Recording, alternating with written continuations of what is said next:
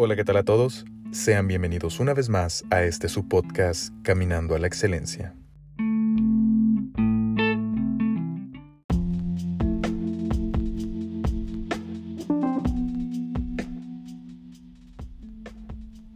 Respetar los procesos de vida ajenos.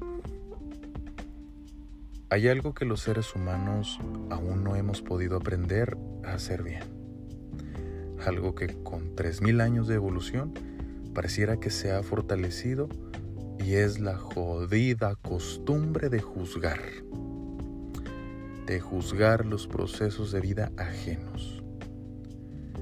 He visto personas aterradas por vivir su propia vida, sumergidas en el miedo natural de una vida que día a día nos demuestra que es tan incierta y cambiante. Pero también he visto a personas con el suficiente tiempo para indignarse y profesar un desprecio absoluto por aquellos que no viven una vida como la de ellos.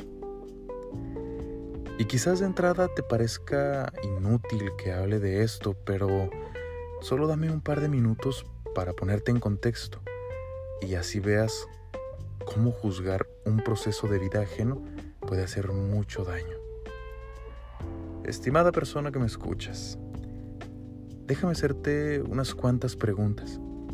Esto con el objetivo de que lleves a la reflexión tus respuestas. ¿Cuándo fue la última vez que te alegraste por un logro ajeno? ¿Cuándo fue la última vez que te planteaste el rumbo de tu vida? ¿Qué tan completo te sientes o qué tan vacío te sientes para darte el tiempo de juzgar a otro? Mira, si te diste el permiso de escuchar el episodio de El arte de no juzgar, hablo de cómo el juzgar a otros es un acto tan normalizado que se ha vuelto difícil de erradicar en nuestra cultura. Y es que si tan solo comprendiéramos que todos tenemos vidas diferentes, con diferentes historias, diferentes heridas, diferentes fortalezas, diferentes formas de pensar, sentir y actuar, podrías dejar el juicio de lado. Dejarías de juzgar al que tiene una religión distinta a la tuya, al que tiene una preferencia sexual distinta a la tuya, al que gusta de un cierto tipo de música. Dejarías de juzgar al que ante tus ojos parece ser un naco o mediocre. ¿Por qué crees que tu punto de vista de Dios y del más allá es el único que cuenta y el único que vale? ¿Por qué crees que tu preferencia sexual es la única correcta o la única normal?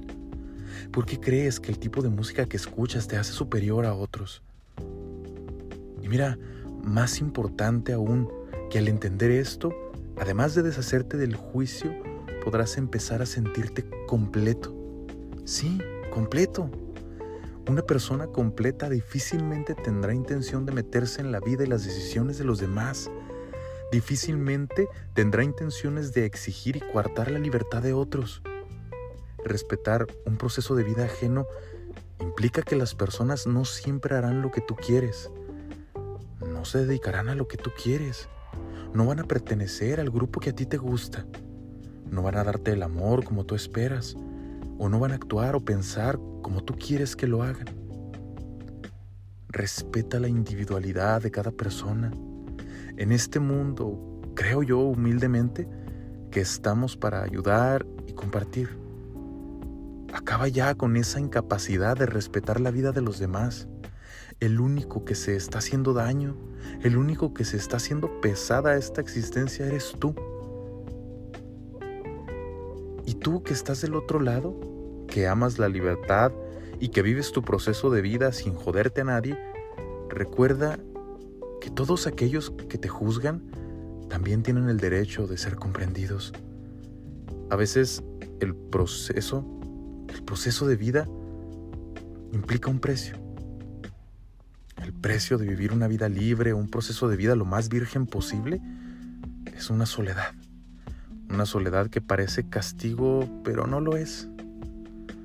Tal como diría Facundo Cabral, terriblemente solo maravillosamente libre. Hasta aquí el episodio de hoy. Por mi parte nada más que añadir.